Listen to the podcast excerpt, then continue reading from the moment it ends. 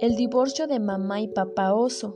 Dina era muy feliz con Bonnie, su oso de peluche, con una sola oreja, con sus sandalias rojas, con tres correas, con su hermana Ruth, su mamá y su papá.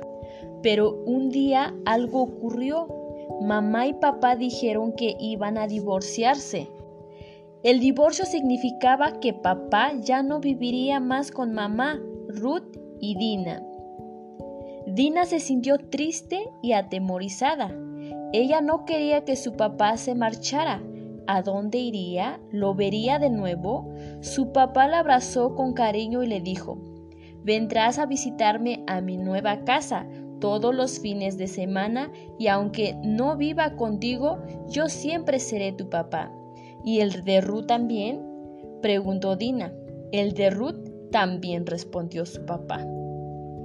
Una vez que su papá se mudó a su nueva casa, Dina siguió haciendo pan con su mamá y con Ruth.